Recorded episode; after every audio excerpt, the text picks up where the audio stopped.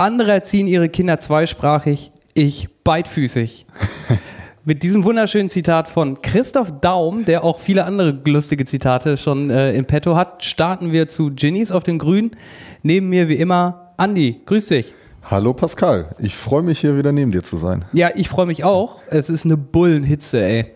Ja, es ist tierisch warm, aber da müssen wir durch. Wir wollen uns ja auch nicht beschweren, dass wir schönes Wetter haben, ne? Nee, aber der Deutsche meckert halt auch gerne, ne? Ja, der beschwert stimmt. sich gerne. Es ist halt einfach so. Was will man machen? ähm, ja, wie geht's dir? Was ist passiert? Alles im Griff? Alles im Griff. Ja, ähm, ja, was ist passiert? Wir haben natürlich zwei Europapokalfinals hinter uns. Einmal das Europa League-Finale und dann natürlich noch das Champions League-Finale. Und die haben wir ja auch beide getippt. Und ähm, also erstmal natürlich Europa League hat Chelsea 4 zu 1 ja deutlich gewonnen gegen Arsenal. Knapp dein Tipp fast, ne? Ja, ich habe mich ein bisschen geärgert, dass Chelsea noch das 4-1 gemacht hätte. Sonst hätte ich ja Gold richtig gelegen. Ähm, aber von der, von der Tendenz her stimmt es natürlich. Chelsea war halt auch einfach klar besser. Arsenal war echt eine Enttäuschung, fand ich. Ja, Und wenn man dann noch hätte ich auch nicht bedenkt, gedacht. ja, und wenn man dann noch bedenkt, dass Aubameyang gesagt hat, Frankfurt im Finale wäre schwieriger gewesen. Ja, hätten Ähm, vielleicht 10-1 auf den Sack ja. gekriegt, ey. Von daher, ähm, ja, sollen sie froh sein, dass es nur, nur Chelsea war. Ähm, genau, und ich hatte ja 4-1 getippt, 3-1 ist es ausgegangen. Ja, kann ich mit leben. Ähm, hast du, wie hast du das Spiel denn verfolgt? Also, was für dich dann auch verdient so für Chelsea, dass das so ausgegangen ist, auch in der Höhe? Ja, ich hatte am Anfang hatte ich so ein bisschen das Gefühl, okay, das könnte, könnte nicht verkehrt werden für, für Arsenal, weil ich weiß nicht, aus irgendeinem Grund habe ich es mehr Arsenal gegönnt, auch wenn Ja. ich den, dem Verein nicht wirklich die Treue halte in irgendeiner Form oder so, aber irgendwie war so ein Gefühl, Arsenal ist der Verein, den ich jetzt in diesem Spiel quasi favorisieren würde. Ja. Das sah ja auch eben ganz gut aus. Aber irgendwann hatte man so das Gefühl, Chelsea hat gesagt, ach komm, weißt du was, lass das Ding jetzt machen und fertig. Und das hat man irgendwie gesehen. So, Ja. ne? Dann war auf einmal ein Knick oder ein Klick und dann zack, dann hat Hazard Ja. mal losgelegt. Also wenn der am Ball ist, das ist schon einfach, ähm, der strahlt auch was aus, wenn der am Ball ist, finde ich. Und hat in seinem letzten Spiel dann nochmal schön einen Doppelpack für Chelsea gemacht. Er hat danach ja gesagt, dass das wohl ein Abschied sein wird jetzt nach der Saison, dass er was Neues machen will. Bin ich auch mal gespannt. Der Weg wird ja wahrscheinlich zu Real führen. Äh, War nicht heute schon fix? Weiß ich nicht. Ähm, nee, also habe ich noch nichts von gelesen. Ähm, Okay, die Presse stellt es wahrscheinlich klassisch wieder als Fakt dar, wie sie Ja. es ganz gerne dann mal macht. ne? ja, genau. Ähm, ja, ein anderer Transfer, der ja aber fix ist, ist Jovic zu Real. Also das ist natürlich schon ein safes Ding. Und bin ich mal gespannt, ob der sich da durchsetzen kann. Weiß ich nicht. Also heute habe ich auch in der Presse irgendwo gelesen, ja, okay, endlich wieder ein echter Neuner bei, bei Real, den es so lange nicht gegeben hat Ja. und so. Aber auf Benzema wird ja auch viel draufgehauen aus irgendeinem Grund, aber er trifft ja auch trotzdem einfach unwahrscheinlich gut und er ist sehr, sehr stark. Und an dem muss er sich ja erstmal vorbeikämpfen. Ja, also Benzema hatte dieses Jahr wieder eine gute Saison, obwohl es für Real ja insgesamt nicht so gut lief. Davor das Jahr war, glaube ich, ziemlich enttäuschend, aber er hat, er hat allgemein schweren Stand bei den Fans und auch in den Medien in Spanien, was ich gar nicht so nachvollziehen kann, weil er eigentlich Wahrscheinlich wegen seinem kleinen TTT mit Ribery und der äh, 14-Jährigen, die er war. das könnte vielleicht sein. Ähm, Ich weiß nicht, ob der Franzose das an sich nicht so leicht verzeiht. Ja, aber auch in Spanien war er ja immer nicht so angesehen. Nee? Also auch die Fans waren da immer ziemlich kritisch. Von daher, ich bin mal gespannt. Ich hoffe, dass Jovic den Durchbruch da schafft, aber mal abwarten. Also er hat jetzt ja natürlich 17 Tore in der Bundesliga gemacht, aber allein fünf davon waren ja auch gegen Düsseldorf. Die sind ganz froh, dass er jetzt nicht mehr da ist. Aber trotzdem über 10, ne? Ja, also und er ist auch noch ein junger, entwicklungsfähiger Spieler. Von daher ähm, glaube ich schon, dass der da irgendwie seinen Weg machen wird oder ich hoffe es zumindest, sagen wir mal. so. Klassischer Weg, pass auf, ist äh, zu real, wird nix. Oder unzufrieden nach einer Saison, weil er nicht auf Spielzeit kommt, Ja. komischerweise. Und dann ruft Hassan Salihamidzic an und sagt, du, folgendes, kannst du dir nicht vorstellen, dann hier zu spielen? Ist irgendwie so ein klassischer Weg. Bayern, Real, Spieler, die es da auf dem ersten Weg nicht geschafft haben, kommen dann zu Bayern und werden dann ganz gut. Würde wahrscheinlich ungefähr mit so einem Karriereende oder einem Wechsel nochmal von Lewandowski passen. Ja, das könnte natürlich sein, vor allem weil Bayern jetzt ja auch schon interessiert war ähm, und den aber natürlich nicht bekommen hat, sondern Real. Genau, aber interessanter Transfer auf jeden Fall. Ich bin mal gespannt, was aus ihm wird. Ja, zu gönnen wäre es ihm ja, ist er eigentlich ein, eine Kämpfernatur. Ja. Die Serbensense. Ist das ein Serbe? Äh, ja. ja, die Serben, die, die kämpfen sich da schon durch, glaube ich. Das, das ist einfach so. Aber wo wir gerade bei, bei Bayern sind, was diskutieren die denn da schon wieder in der Öffentlichkeit über den Transfer von, Sané? Das, ich kriege das nur bei Bayern so mit, wenn es um Transfer geht. Ich, die tun sich doch keinen Gefallen damit, dass die immer sagen, ja, wir sind höchstgradig interessiert, das erste Angebot wurde abgelehnt oder wir sind noch weit entfernt davon, ein Angebot zu machen und so weiter und so fort. Das höre ich gefühlt bei keinem anderen Verein. Ja, ich muss mich auch wundern. Vor allem, ich finde aber auch, dass Bayern das sonst gar nicht immer so macht, also nicht immer so öffentlich, aber irgendwie jetzt im Moment, aber ist das halt die Vereinsführung, glaube ich. Also die, so Rummenigge lässt ja sowieso öfter mal Sprüche jetzt los, die nicht mehr so gut ankommen oder auch Hönes. Ähm, und ja, das jetzt so öffentlich breit zu treten, ja, wir sind noch weit davon entfernt. Der Spieler muss sich erstmal entscheiden, ob er überhaupt kommen will. Wenn die schon zwei Wochen miteinander reden und er weiß immer noch nicht, ob er kommen will. Ja, und der Junge ist auch 22, das einfach auch nochmal öffentlich Druck aufzubauen. Ja. Wenn der Spieler, das, also wenn Leroy, grüß dich, wenn du das, ähm, wenn du das hörst, lass dich nicht unter Druck setzen, sondern entscheide genau richtig. Nee, aber ich meine, der hört das oder sieht das dann und dann äh, denkt er sich, okay, jetzt geht er damit schon an die Presse, das ist irgendwie komisch. Ja dann also ich ist es gar vielleicht nicht, so, der richtige Verein. Ich finde es gar nicht so schlimm, wenn man vielleicht sagt, wir sind an dem Spieler interessiert, aber die Art und Weise ist halt immer das, wie, wie man das dann rüberbringen ja. muss. Und ähm, das ist bei Bayern im Moment halt nicht so schön. Nee, das stimmt, das ist uncool. Aber na gut, was, was soll man machen? James geht jetzt auch, wo wir gerade bei Bayern sind. Schade, wie ich finde, eigentlich. Ja, ist halt ein geiler Kicker. Aber der hat sich da ja auch einfach nicht wohlgefühlt. Ist ja offensichtlich gewesen. Kovac hat ihm auch nicht die Einsatzzeiten gegeben, die er sich wahrscheinlich gewünscht hätte. Ich glaube, die waren einfach nicht auf, einem, auf einer Wellenlänge. Ich glaube auch, der passt nicht zu dem Spiel, was der FC Bayern gerne hätte. So mit diesem der Flügel, äh, die stehen ja sehr auf Geschwindigkeit über den Flügeln seit Van Raal, dass sie über die Flügel mit Tempo kommen und dann irgendwo noch so einen Spielmacher oder eine hängende Spitze, so mit Thomas Müller haben. Aber gefühlt ist für das äh, Spiel eigentlich James ein bisschen zu langsam, wobei er halt ein geiler Ballverteiler ist. Ne? Ja, und unter Heinkes hat das halt noch funktioniert. Mhm. Ähm, da hat er ja auch dann oft auf der 10 gespielt. Aber jetzt unter Kovac, der hat halt nicht so auf ihn gesetzt und dann ist er unzufrieden geworden. Kann man auch verstehen, dass er dann weg will. Und finde ich dann auch wieder gut, dass Bayern nicht sagt, wir ziehen die Option trotzdem und verticken ihn irgendwie für noch mehr Kohle, sondern dass sie dann sagen, okay, dann geht er jetzt zurück zu Real. Ja. Und das fand ich schon gut, dass sie das dann auch so auf ehrliche Art und Weise gelöst haben wiederum. Ja, da hat nämlich Karl-Heinz Rummenigge in seiner besten Ehrenmann-Manier und in der besten, die Würde des Menschen ist unantastbar, hat er extra nochmal gesagt, nee, sowas machen wir beim FC Bayern nicht. Die Würde des Menschen ist unantastbar, hat er nicht gesagt, aber er hat gesagt, wir wollen doch hier keinen Menschenhandel machen ja. und so weiter und so fort. Das ist einfach ein blitzsauberer Mann an der Stelle nochmal gesagt.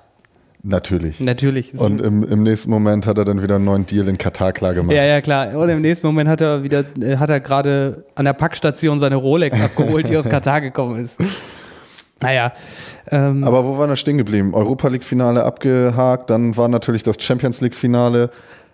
Jo, das. In der Öffentlichkeit als eines der schlechtesten Finals aller Zeiten abgehandelt. Muss, ja, muss man ja auch nicht gut. Muss man ja auch, wenn man den ganzen Klopp-Hype und die pure Gönnung, die ihm dem Ganzen, ja. das ist ja fast so, als wenn Deutschland irgendeinen Titel gewonnen hätte. So fühlt man sich in Deutschland, auch wenn man ja. nicht teilgenommen hat. Man fühlt sich, als wenn man einen Titel gewonnen hätte. So war das ja irgendwie. Und wenn man das mal außen vor lässt und sich nur das Spiel anguckt, dann war es irgendwie so ein Favorit gewinnt ein Spiel und bringt es über, macht ein frühes Tor und bringt es über ja, ein Zeitspiel. Dieser frühe Elfmeter war halt wirklich ausschlaggebend. Und dann hat Klopp halt auch nicht so spielen lassen, wie er es sonst von seiner Mannschaft ähm, spielen lässt, sondern ein bisschen pragmatischer, auf Sicherheit dann natürlich auch ein bisschen Tottenham immer so ein bisschen in die Räume gedrängt, wo Tottenham ungefährlich war, auch wenn Liverpool selbst doch nicht so einen richtigen Zugriff bekommen hat. Aber es hat halt immer gereicht irgendwie. Also da kam ja kaum was von Tottenham. Die werden wahrscheinlich auch einfach gelernt haben aus dem Finale letztes Jahr. Das ist, glaube ich, genau das, was wir ja. letzte Woche besprochen haben das ist, glaube ich, so eine Situation, wo man eindeutig sieht, okay, da haben die gelernt, wenn er könnte, er hätte natürlich wieder seinen Heavy Metal Fußball durchziehen können. Ja. Aber dann wären sie vielleicht irgendwie in einen nervösen Konter gelaufen oder so. Das war ja genau das Ding, warum sie gegen Real verloren haben. Jetzt mal abgesehen davon, dass Karius auch zweimal gepatzt hat. Aber da haben sie ja Sergio wirklich. Ramos die Schulter ausgefahren hat. Ja, aber da haben sie ja wirklich geil gespielt, aber halt nur ein Tor gemacht. Das hat halt einfach nicht gereicht. Und dieses Mal waren sie halt eiskalt, haben die wenigen Chancen genutzt. Und ja, ich gönn's Jürgen Klopp einfach so vom Herzen, dass der das endlich geholt hat und sowieso auch Liverpool, den ganzen Verein, die gefühlt ja schon wieder eine Verein, ne? Ewigkeit auf den Titel warten mussten. Die Meisterschaft wäre natürlich nochmal das i-Tüpfelchen, Ja. aber Champions League ist jetzt natürlich auch geil und damit ist Klopp auch endlich in der Riege der ganz Großen Hat er sich angekommen. verdient und jetzt ist er Ja. die Legende. Ja, und jetzt ist er wirklich ganz oben angekommen. Sonst war es ja wirklich auch dieser Finalfluch, sechs Finals in Folge verloren. Da hat man ihm ja schon so ein bisschen abgesprochen, dass er wirklich ein ganz großer ist.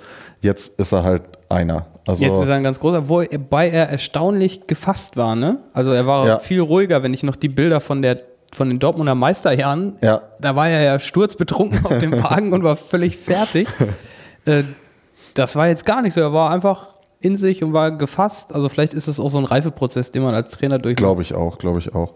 Und was ja aber auch äh, für dich ein Erfolg war, du hast 2-0 getippt, wenn ich das noch richtig in Erinnerung habe. Ja, sicher. ich, ich, ich meine, ja, ich kann mich gar nicht zu 100%, aber ich meine, ich habe 2-0 getippt. Ja, und ich hatte das 3-0 und ich habe die ganze Zeit noch gehofft, dass da noch was passiert, aber es sollte nicht sein. Tja, jetzt ähm, haben, haben wir um irgendwas gewettet. Nee, wir wollten uns, glaube ich, was überlegen. Ah, sehr gut, äh, sehr, sehr gut. Ich habe mir natürlich was überlegt. Vielleicht wetten wir im ersten Schritt einfach um das gute alte Bier ja, gerne. und überlegen uns aber noch was, ähm, was wir den, den Hörern von Genies an den Grü auf dem Grün anbieten können an der Stelle. Kleines Gewinnspiel oder sonst irgendwas. ja, aber irgendwas das, müssen wir da ja noch machen. Ja, ja. Auf jeden Fall. Aber das, das kommt dann zeitig, äh, auf jeden Fall, genauso wie wir uns das jetzt überlegt haben. das ist so. Genau. Aber kennst du, ich habe nämlich noch eine, eine Detektivarbeit hinter mir Oh. äh, mit fußballerischem Bezug. Das ist für mich absolut spannend gewesen. Es gibt ähm, vom Bauer sucht Frau eine legendäre Szene. Ich glaube, die kennst du auch. Da dachte ich immer, dass irgendein Bauer ihr Schuhkleidung schenkt, beziehungsweise Schuhe schenkt, dann packt sie das aus und sagt, oh, Schuhen. Kennst du, oder? Ja, das ist auch glaub- bei mir im Freundeskreis im Moment wieder sehr angesagt, diese, dieser Spruch. So, und ich dachte die ganze Zeit, die wäre einfach doof und wüsste, dass Schuhe nicht unbedingt eine Mehrzahl hat, die Schuhen heißt. Aber nein, jetzt habe ich gesehen, der neue Torhüter von Darmstadt, das ist wahrscheinlich irgendeiner aus ihrem Verwandtschaftsgrad oder mit dem sie zu tun hat, denn er heißt Marcel Schuhn. Der heißt Marcel Schuhn, der wird einfach vor Ort gewesen sein. Oder vielleicht war da ja auch noch ein Trikot äh, mit in dem Paket drin von. Das ist noch viel wahrscheinlicher, Andi. Schuh. Sehr, sehr gut. Der wird einfach ein Schuh, der wird einfach Fußballschuhe und ein Schuhentrikot. Ja, oder eine Autogrammkarte oder so. Und sie hat sich einfach gefreut. Oh, Schuhen. Mein Lieblingsspieler. Das, das wurde danach in, der, in den Medien wieder weggeschnitten. Klar, die wollten da irgendwie wieder ähm, Effekthascherei haben und Ja, haben ja. das dann rausgeschnitten. Aber das ist eine sehr äh, plausible, pl- plausible Erklärung. Eben, ich würde sagen, krass. Das tut mir sehr leid, dass ich sehr lange von dieser Frau gedacht habe, dass sie blöd wäre. Ist sie gar nicht. Sie ist einfach nur ein Marcel Schuhen-Fan. So ist das nämlich. Sensationell. Ich bin froh, also, dass man das jetzt auch mal geklärt hat, dass wir da einen Deckel drauf gemacht haben. Ähm, ja, wir haben noch was Neues am Start. Sehe ich das richtig, Andi? Richtig. Ähm, wir haben eine neue Kategorie, den Jubel der Woche. Den Jubel der Woche. Ähm, wir haben noch gar nicht richtig über das Champions League-Finale geredet. Das machen wir dann nach unseren Kategorien noch, oder? Ja, können wir gerne nochmal ansprechen. Ja. Ein, zwei Punkte habe ich da ja noch. Alles klar. Mhm, genau, also der Jubel der Woche ist eine besondere Aktion, ein besonderes Thema, was wir in der letzten Fußballwoche für uns selber wahrgenommen haben. Und da kann einfach jeder mal so ein bisschen rauslassen, mitbringen, was in der letzten Woche passiert ist. Und mein Jubel der Woche, wo ich auch wirklich gejubelt habe, ist, äh, beziehungsweise sind zwei Sachen. Einmal, Thorsten Legert ist wieder Trainer. Ja, in der Kreisliga oder so, glaube ich. Landesliga ne? sogar. Landesliga, Landesliga sogar. Ich habe den Verein gerade leider nicht parat. Äh, Schande über mein Haupt, aber ist auch gar nicht so wichtig, weil Thorsten Legert steht im Fokus und dass er wieder Trainer ist. Er war ja, glaube ich, schon mal Trainer, auch Bezirksliga oder irgendwie Ja. sowas. Und hat damals gesagt, als es so ein bisschen kriselte, dass da drei Leute sind und die werden, hat er als Bacillus bezeichnet, der bekämpft werden muss. So, und solch, auf solche Reden freue ich mich jetzt schon wieder. Und er hat auch direkt angekündigt, äh, die sollen sich warm einpacken. Der Trainer, der alte Trainer hat eine gute Arbeit geleistet, aber jetzt ist er da und wer meint, da aufmucken zu müssen, der kann direkt, der kann direkt los. Der kann einpacken und seinen Spind räumen. Kasala, sag ich da nur. Kasala. Den, der klassische Leger, dass er da gleich mal auf den Putz haut. Ich mag ihn aber auch irgendwie dadurch. Ne? Also er ist, glaube ich, auch nicht der hellste unbedingt, aber der ist einfach so ein Typ. So, Ja, ist das geil. ein Typ. Ja, er sagt ja auch immer, ich sag, ich sag ja immer, was ich denke und bla bla bla. Ja, Ja, okay. Das wird wahrscheinlich aber nicht viel sein. nee, aber Thorsten Legert ist, ist ein guter. Und ich glaube, so Landesliga und so in den Bereichen ist er bestimmt auch ein guter Trainer. Die Leute spuren doch vor dem. Die haben doch, das ist ja, Ja. im, er ist ja schon Prominenz inzwischen. Und die werden einfach Respekt vor dem haben. Und der wird, glaube ich, auch ein guter Trainer sein und auch mit denen Spaß machen. Also ich glaube, für die Liga ist das auf jeden Fall ein guter Trainer. Der wird auch nach dem Spiel sich da gerne mal mit hinsetzen und ein Bierchen trinken und seine Späße machen, was Ja, du ja. auch gerade gesagt hast. Ähm, und kann natürlich aber trotzdem auf Erfahrungen von der Bundesliga-Karriere so zurückblicken und kann da was weitergeben. Also was Fußball angeht, ist er ja nun ähm, dann doch nicht so ganz dumm. Da wird er denen schon was beibringen können. Das glaube ich also auch. Das glaube ich, da bin ich fest von überzeugt.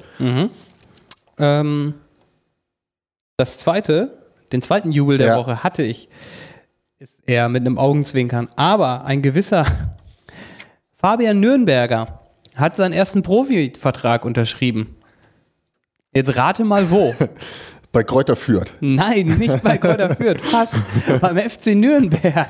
Also das wär, wär, wäre noch besser gewesen, wenn er bei Kräuter führt beim Erzrivalen als Nürnberger unterschrieben hätte. Fabian Nürnberger unterschreibt Profivertrag beim FC Nürnberg. Das ist fast so wie damals, als Wolfgang Wolf Trainer von Wolfsburg war. ähm, Finde ich, ist, ist eine Jubelpose. Vielleicht sollten wir den mal unter, unter die Lupe nehmen, ob wir den vielleicht mal hier mitbringen, den Fabian Nürnberger, wenn er mit 19 seinen Profivertrag bei Nürnberg Ja, den unterschreibt. sollten wir mal im Auge behalten. Den, den sollten wir mal ins Notizbuch schreiben. Auf jeden Fall. Dann komme ich zu meinem Jubel der Woche. Ähm, das ähm, ist ungefähr, also passt zum Lega-Thema, auch regional gedacht. Ähm, denn in meiner Heimat in Dithmarschen ist der Haider SV in die Regionalliga aufgestiegen. Na, herzlichen Glückwunsch, Heider SV. Ist das, bist du mit dem Verein verbandelt in irgendeiner Form? Nee, also wir haben früher im Pokal mal gegen die gespielt oder so, aber meistens auf den Sack bekommen, weil wir halt zwei, drei Ligen unter denen spielen. Okay. Und, äh, und Aber ähm, Regionalliga sagst du, ne? Genau, aber und, und da haben wirklich alle in Dithmarschen einfach mitgefiebert und sich für den Verein jetzt gefreut, dass sie hochgegangen sind. Die leisten wirklich seit zwei, drei Jahren richtig gute Arbeit. Vorher war es auch immer mal ein bisschen chaotisch da, aber jetzt so Hat- langsam richtige Trainer geholt, die Spieler identifizieren sich mit dem Verein und die haben da echt was auf die Beine gestellt. ist Und Dithmarscher der Sponsor? Das ist so ein Bier, ne? ja, aber ich glaube nicht, dass sie Sponsor sind. Ähm, Dithmarschen oder Dithmarscher Bier ist auch eher Süderdithmarschen und Heide ist halt äh, Norderdithmarschen so eher. Ah, Gibt es da einen Konflikt zwischen Norder Dithmarschen und Süder Dithmarschen? Also ich Seit würde Jahren schon, ich würd schon sagen, dass es teilweise so ein, also schon so ein bisschen äh, verschiedene Mentalitäten sind auf jeden Fall. Der klassische Nord-Süd-Konflikt. Ja, aber da haben alle zusammengehalten, haben sich alle für Heide gefreut und ich habe mich auch sehr dafür gefreut. Und ähm, ja, jetzt nächstes Jahr Regionalliga, unter anderem auch gegen den Heider, äh, Hamburger SV 2, äh, was dann ja schon fast ein Derby ist, ein Nordderby.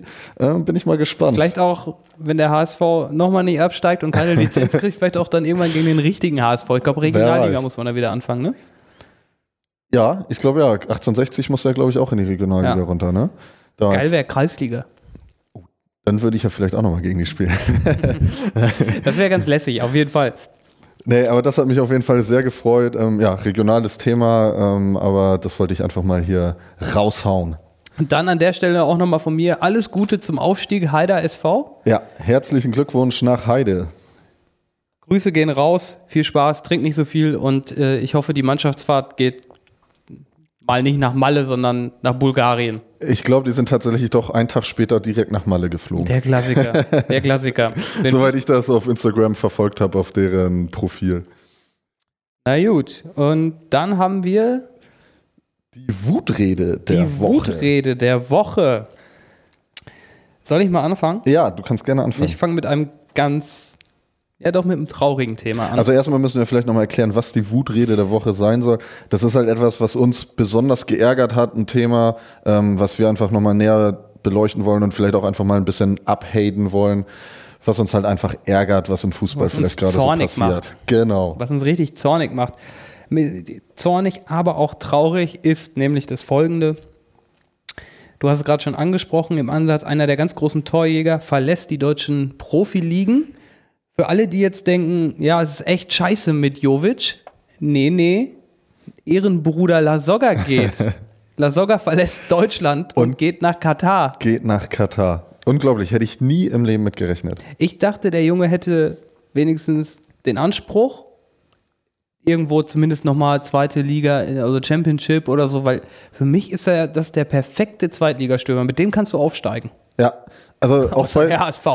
außer der HSV, wo er ja aber auch seine Tore gemacht hat. Und ich glaube, wenn man noch ein bisschen mehr auf ihn gesetzt hätte in der vergangenen Saison, da hat er ja auch ein paar Mal nur auf der Bank gesessen, ich glaube, dann hätte es vielleicht auch geklappt. Er hat seine Tore da halt gemacht. Und auch in England in der Championship bei Leeds hat er seine Tore gemacht. Hätte ich mir auch gut vorstellen können. Vielleicht nicht wieder zu so einem Top-Club der zweiten Liga in England, aber irgendwie so ein Mittelfeldclub. Hätte ich mir durchaus vorstellen können. Stattdessen nach Katar zu Al-Arabi, glaube ich. Irgendwie sowas. Absolut nicht nachvollziehbar, außer dass er halt ein bisschen Geld verdienen will. Der wird wahrscheinlich nicht wenig kriegen. Ich glaube, Jefferson Verfan damals hat auch, natürlich, der ist auch eigentlich noch als guter Spieler von Schalke weg, auch nach Katar, glaube Ja. ich. Der ist ja auch, auf, also hat ganz offen gesagt, ja, ich gehe dahin wegen der Kohle, so. Ja. Das wird bei La Soga nicht anders sein. Ich Der, habe da auch, ist ja auch brutto wie netto, ne? ich hab sogar auch äh, einen sehr witzigen Spruch gehört. La Soga möchte jetzt auch nur noch Al-Soga genannt werden. Al-Soga. ja, nichtsdestotrotz finde ich es irgendwie traurig, weil die ganzen Memes und lustigen Clips und irgendwie war ja auch, äh, es ist halt irgendwie so eine Marke, von der wir immer weniger haben in der Bundesliga. Ich bin jetzt halt auch erstmal gespannt, ob die Serie auf Bild.de dann weitergeführt Die wird. La Sogas, ne? Genau, wie geht das Ah, denn weiter? Mann, ey. Die habe ich heiß geliebt verfolgt. Das war für mich äh, das GZSZ des Sports. Das war sensationell. Ja, Mit, aber wie heißt die Mutter? Kerstin? Kerstin. Kerstin La Soga, die managt ihn auch, ne? ja, und ihn auch gerne mal mit Motoröl einschmiert für Stimmt, die, waren, Fotos. die haben sich beide nackt irgendwie. Oh, das ist auch eine ganz komische Geschichte. Ja, eine ganz merkwürdige das, Familie. Da, da müssen sie sich dran gewöhnen, dass da steht, glaube ich, wahrscheinlich steht in Katar da die Todesstrafe drauf. Wenn man den Sohn nackt mit Motoröl einreibt. Weiß ich nicht. Das ist direkt so im Gesetz verankert. Naja. Was war denn deine Wutrede der Woche? Die FIFA mal wieder und der gute Herr Infantino, die Mhm. einfach, also ich habe eine Dokumentation auf der, äh, in der ARD gesehen, einfach schrecklich, da wurde ein ähm, Journalist in Afrika ermordet, weil er aufgenommen hat, wie halt ähm, Funktionäre der afrikanischen Verbände Geld angenommen haben und sich bestechen lassen haben. Und dafür wurde er halt erschossen auf offener Straße. Krass. Und das ist halt einfach etwas, was mich aufregt und dass die FIFA, ja, da, also auch in dieser Dokumentation, da wird einfach die ganze Zeit darüber geredet, wie viel Geld die FIFA jetzt einnimmt, wie schön das alles ist. Also Infantino preist das alles so an, dass man ja den äh, Umsatz und alles gesteigert hat und alles ist ja viel schöner und die Wettbewerbe werden größer und solche ganzen Sachen. Ja, und im Hintergrund hat das aber alles nur mit irgendwelchen korrupten Machenschaften zu tun. Das ist ja auch dann nicht nur korrupt, sondern auch höchstgradig kriminell, also im Sinne von, wenn da Leute ermordet werden, Ja. das ist ja einfach äh, Mafia pur. Ne? Also FIFA-Mafia ist, glaube ich, das ist nicht nur ein Spruch. Ja, und was ich da schon wieder, also in dem Sinne ein bisschen amüsant fast fand, war, dass äh, Sepp Blatter da auch sich geäußert hat. Und der hat sich wiederum negativ über diese Korruption im Hause Infantino geärgert, so ungefähr. Und der war ja eigentlich nicht besser damals. Nein, Und selbst der stellt sich hin und sagt, nee, der Infantino, der geht gar nicht. Ähm, ja, und das regt mich einfach sowas von auf. Vor allem jetzt ähm, ist bald wieder Wahl, ähm, also soll der Präsident halt wiedergewählt werden von der FIFA. Und Infantino hat halt leider keinen Gegenkandidaten. Da traut sich wahrscheinlich im Moment nicht mal jemand, da mal aufzuräumen in dem Haus, ähm, in dem Hause FIFA.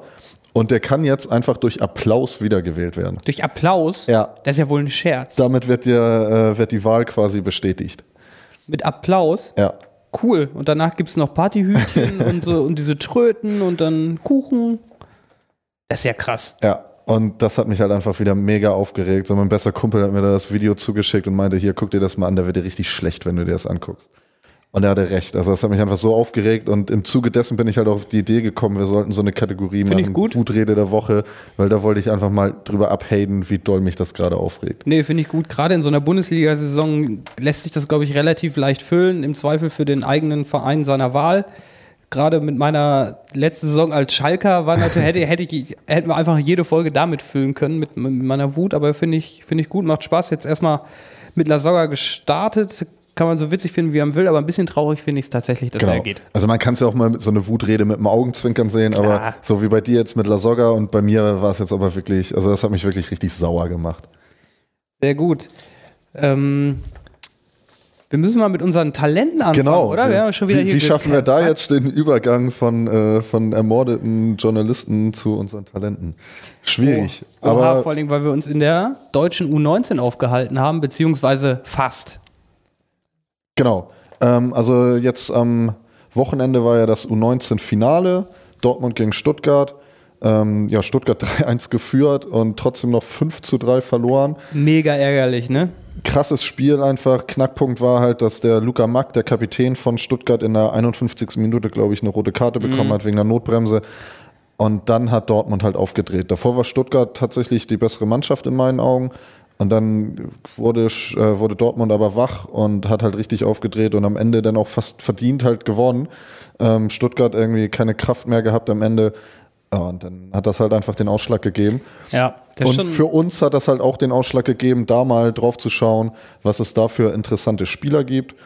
Und genau, da, und da gibt es einige, würde Da- ich einfach mal behaupten. Da gibt es einige, finde ich auch. Auf jeden Fall war ein spannendes, spannendes Spiel. Rote Karte war ganz klar die Initialzündung zum Ja. BVB, nochmal alles zu geben. Da haben die Lunte gerochen. Und dann ging es natürlich auch in eine Richtung. Was ich aber generell krass finde in diesen Jugendfinalspiels, der, dass wirklich 22 Leute irgendwie immer die ganze Zeit diesen Willen ausstrahlen, irgendwie den Ball und hast Ja. du nicht gesehen. Das ist mega geil. Also kann man eigentlich nur empfehlen, sich auch mal so ein Jugend, diese Entscheidungsspiele einfach mal anzugucken, weil da sind eigentlich nur gute, talentierte Kicker und die haben alle Bock, dieses Finale zu gewinnen. Da siehst du nicht irgendwie, ich sag mal jetzt in Anführungsstrichen so einen Jerome Boateng, der schon 15 Finale gespielt hat und sagt, ob ich das jetzt gewinne oder nicht, ist mir auch Wurst, so nach Ja. dem Motto. Klar haben die alle noch so den Siegeswillen, aber es ist was ganz anderes, wenn du die Jungs am Anfang ihrer Karriere siehst. Ja, für die ist das halt was ganz Besonderes, da diese Meisterschaft zu gewinnen und wollen sich natürlich auch empfehlen für die Klar. Profis, weil das ist dann ja irgendwann der Übergang. Die meisten oder einige sind dann vielleicht schon in ihrem letzten Jahr A-Jugend. Ähm, und gehen dann zu den Profis rüber oder vielleicht auch erstmal in die zweite Mannschaft, aber die wollen sich natürlich empfehlen, vielleicht auch für neue Vereine, weil sie es beim aktuellen Verein nicht packen. Aber das ist ja für die eine Riesenchance und da siehst du einfach, die wollen den Ball, die haben Bock, die wollen dieses Spiel unbedingt gewinnen. Ich finde sowieso im Jugendbereich sieht man immer noch ein bisschen mehr teilweise, dass die Jungs auch mal was ausprobieren. So Tricks oder so, die Ja. man heutzutage nicht mehr unbedingt sieht. Klar gibt es auch noch immer die Dribbler und Techniker, die auch mal ein, ein geiles Kunststück auspacken. Aber es wird im Jugendbereich noch mehr gemacht, finde ich. Und das ist auch ganz interessant einfach. Naja, klar, das, das ist natürlich, glaube ich, auch für so Scouts und so ist das natürlich, das macht, glaube ich, schon Bock, sich die Spiele anzugucken. Ja, glaube ich auch. Da waren auch, ich glaube, knapp 8000 Zuschauer da. Also Mhm. ja, schon eine die werden Nummer. immer, immer frequentierter, die, die Ja. Finals. Ich habe, ich würde einfach mal starten. Ja, gerne. Und zwar mit einem Spieler vom VfB. Ich glaube, es ist einer der größten Talente da in der U19, ähm, auch wenn er noch ein junger Bursche ist. Leon Dayaku Ja. ist, glaube ich, der Top-Torschütze mit elf Toren und fünf Vorlagen in dieser Saison in 24 Spielen. Ähm, ist 18, meine ich. Das heißt, er könnte, glaube ich, noch ein Jahr da spielen in der U19. Was natürlich dann umso krasser ist, dass er quasi als Jungjahrgang, so ist, glaube ich, der Schnack beim, bei, Ja. in der Jugend, als Jungjahrgang tatsächlich schon der Topscorer und äh, in diesem Club ist. Und er ist Deutscher und hat auch einen Kosovo-Pass. Ich bleibe ich bleib einfach dabei. Äh, spielt aber für die U18 von Deutschland, beziehungsweise U19 von Deutschland wahrscheinlich. Gibt es eine U18 in Deutschland? Es gibt, glaube ich, Nee, ich U17. glaube, U17, U19, U21 das sind immer Zweierschritte Mhm. im, im U-Bereich. Ja, ich glaube, ich weiß, Glaube ich Ich bin mir nicht zumindest. sicher, ob es im Ligabetrieb U17, U19 gibt und dann auf Nationalmannschaftsebene noch eine U18. Aber lass Das- uns daran nicht festhalten, das Nee, ist genau. komplett unwichtig für den Spieler. Ja. Der kommt aus der Stuttgarter Jugend, ist ein Stuttgarter Jugendbursche, irgendwann mal aus Weiblingen gewechselt, da war aber noch äh, blutjung in der Jugend. Ähm, Finde ich, ist ein spannender Spieler. Keine Ahnung, ob das andere auch so teilen, aber ich finde, er erinnert mich ein bisschen von der Spielweise so an Thomas Müller. Okay. So in Ansätzen. Das heißt, er hat auch extrem dünne Beine, so sieht das irgendwie aus. Ist aber, hat aber trotzdem auch mehr Körperlichkeit obenrum als, als Ja. Thomas Müller. Hat eine ziemlich krass gute Schu Schusstechnik. Die, da gibt es einige Bälle, die er richtig schön in den Giebel gesetzt hat. Dementsprechend ist auch ein Freistoßschütze. Ne? Also Ja. er hat schöne Freistöße am Start. Kann sich irgendwie durchsetzen, aber mehr so im Sinne von auch mal durchmogeln oder so. Also so wie Müller, der hat ja auch diesen Willen, irgendwie Ja. da durchzukommen. Wie das aussieht, ist auch egal. Das hat er auch. Also das macht er auch irgendwie. Also manchmal sieht es natürlich wesentlich eleganter aus als bei, als bei Müller. Das ist ein Unikat, der, der gute Thomas. Aber erinnert mich so ein bisschen daran. Finde find ich spannend, wenn wir dann nochmal so einen, so einen neuen Müller haben, so ein Maskottchen quasi. Ja, was ich da halt auch gerade spannend finde, jetzt durch den Abstieg bei Stuttgart, hat er vielleicht auch die Chance, bei den Profis weiter reinzuschnuppern. Er hat, glaube ich, letztes Jahr schon sein Debüt gefeiert, ähm, durch einen Kurzeinsatz mal. Aber jetzt muss Stuttgart ja auch ein bisschen sparen, vielleicht bei dem einen oder anderen Spieler. Da müssen Verkau äh, Spieler verkauft werden. Und das könnte natürlich auch die Chance für so einen jungen Spieler sein. Auf jeden ne? Fall, das ist ein Punkt, den ich mir auch aufgeschrieben habe. Meine, meine Vermutung, ähm, dass genau der Abstieg für diese ganzen jungen Talente, die jetzt im Finale waren und so weiter, das ist eine Riesenchance für die, früher anzugreifen, als sie vielleicht gedacht Genau, haben. ja. So, und das ist, glaube ich, mega spannend. Für die kann das eine Chance sein und für VfB Stuttgart auch. Wenn der Junge dann auch nächste Saison elf Tore und fünf Vorlagen macht, dann sind die, glaube ich, auf einem ganz guten Weg. Und grundsätzlich hat Stuttgart ja auch eine talentierte Truppe. Mal gucken, wer jetzt davon bleibt. Aber Ja. bisher, was ich gelesen habe, wollen die eher so das ältere Semester abgeben. Ja. Klar, so ein Donis wird wahrscheinlich nicht zu halten sein. Wobei auf den wurde in der letzten Saison nun ja auch nicht so regelmäßig gesetzt, hatte ich das Gefühl. Und wenn die Gegen ihm Ende, ne? Genau, und wenn die ihm vielleicht versprechen, du bist nächstes Jahr unser, da. jetzt mal mit dem Basketballbegriff zu kommen, so, so unser Go-To-Guy, irgendwie, also auf den sie setzen, der da irgendwie den Unterschied ausmachen soll auch. Vielleicht überzeugt ihn das ja zu bleiben, wer weiß. Ja, auf jeden Fall. Also, was mir aber aufgefallen ist noch generell bei den Jugendspielern von, aus Deutschland, mit denen wir uns beschäftigt haben. In, letzter, in den letzten Wochen haben wir uns mehr so mit den europäischen Top-Talenten, klar, irgendwie auch aus kleineren Ligen oder zweiter Liga. Ja. Aber ich habe das Gefühl, dass gerade die deutschen Talente aus den U19-Bereichen und so viel weniger Hype haben als beispielsweise aus UK. Wenn ein Spieler wie Leon Dayaku jetzt zum Beispiel in UK in der Man City-Jugend elf Tore und fünf Vorlagen hätte und schon mal so ein Profidebüt, ein Spiel, zwei Minuten unter Pep Guardiola gemacht hätte, dann wär, würde der doch jetzt schon wieder für 15 Millionen irgendwo in der Bundesliga gehandelt Ja. werden, oder? Also das ist ja ähnlich auch gewesen bei dem Callum Hudson-Odoi von Chelsea, der irgendwie gerade mal zwei Spiele im Profibereich gemacht hat unter Sari und direkt irgendwie für 60 Millionen zu Bayern wechseln sollte. Der, der hat auch alles richtig gemacht. Ne? Der hat sich selber ganz gut hoch, der hat gutes, der hat Bayern gut genutzt, um seinen Marktwert Ja. und sein Standing bei Chelsea einfach ja, mal auf jeden Fall. fünf aber, Klassen nach oben zu pushen. Genau, aber da war der Hype ja um einiges größer, einfach bei so einem Ja. Spieler, der noch nicht mal sich durchgesetzt hat irgendwie bei den Profis, sondern irgendwie zweimal da mitgespielt hat, ein paar Mal mittrainiert vielleicht.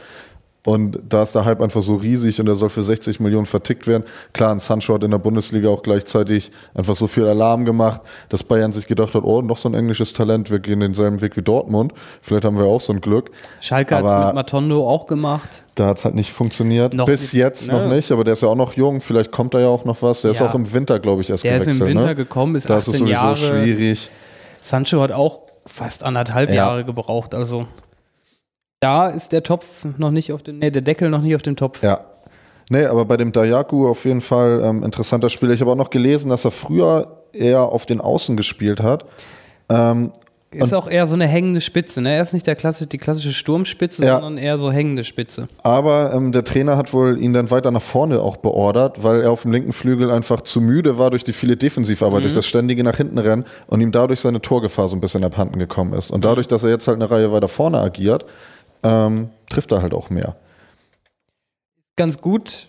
Ich finde den, also es macht Bock, dem zuzugucken. Ne? Ja. Also, glaube ich, habe ich auch schon fünfmal erzählt bei jedem Spieler. Aber bei dem stimmt's mal. nee, stimmt bei allen. Auf jeden Fall glaube ich aber nicht, dass er in irgendeiner Form wechselt. Es gibt überhaupt keine Gerüchte. Es ist, die können sich, glaube ich, gefühlt in Deutschland dafür noch vernünftig entwickeln. Vielleicht ist es auch einfach nachhaltiger für die Talente. Ja. Ich glaube, er bleibt beim VfB erstmal in der U19.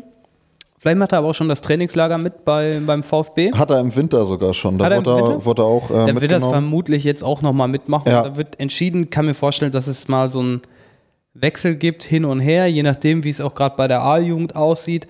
Allerdings muss, beispielsweise muss sich bei Stuttgart nur mal zwei Leute verletzen oder aber er muss in drei, drei Spielen fünf Tore machen. Ja. Dann ist auch da der Pudding irgendwie gelöffelt und dann Aber sie haben da. Aber es kann, kann passieren, diese Saison, dass er jetzt schon den Durchbruch schafft, würde ich ihm zutrauen. Genau, also würde ich auch sagen, gerade weil es zweite Liga ist und er halt auch schon mal bei den Profis mittrainiert hat, ähm, schon sein Debüt ja auch in der Bundesliga gefeiert hat, auch wenn es vielleicht nur ein paar Minuten waren. Aber trotzdem, die haben ihn da ja auf dem Schirm und halten ja was von ihm. Deswegen glaube ich auch, ähm, dass der diese Saison, also ich würde einfach auch mal sagen, der kriegt seine zehn Einsätze auf jeden Fall in der zweiten Liga. Jo, wir wetten bei den deutschen Talenten, weil die alle überhaupt nicht im Fokus sind, wetten, wetten wir heute um Einsätze bei den Profis des aktuellen Vereins. Ja, also ich sage, er kriegt mehr als zehn in der kommenden Saison. Ja? Ja. Okay, ich sag, ja, ich wette dagegen. Macht sonst keinen Spaß. Ja, ja. Also, Sehr gut. dann erzähl doch mal, hau mal raus. Wen, hast- wen hast du denn? Ja, ich habe lange überlegt, wen ich denn in den Fokus rücken soll. Ich hatte mir zum Beispiel auch den Antonis Aidonis ausgesucht erst. Der ist allein schon wegen des Namens. Ja. Nein, er ist Innenverteidiger und hat mit Dayaku zum Beispiel zusammen ähm, das Wintertrainingslager mitgemacht. Äh, und auch schon sein Debüt gefeiert in der Bundesliga. Aber im Endeffekt habe ich mich jetzt für einen Spieler entschieden, der nicht nur ähm, jetzt im Meisterschaftsfinale für Stuttgart getroffen hat, sondern auch das Pokalfinale der U19 für Stuttgart entschieden hat. Und das ist Lilian Eckloff. Der ist erst 16 Jahre alt, aber spielt schon bei der U19 mit. Dürfte halt eigentlich noch U17 spielen. Offensiver Mittelfeldspieler, ähm, kann aber auch auf dem Flügel spielen.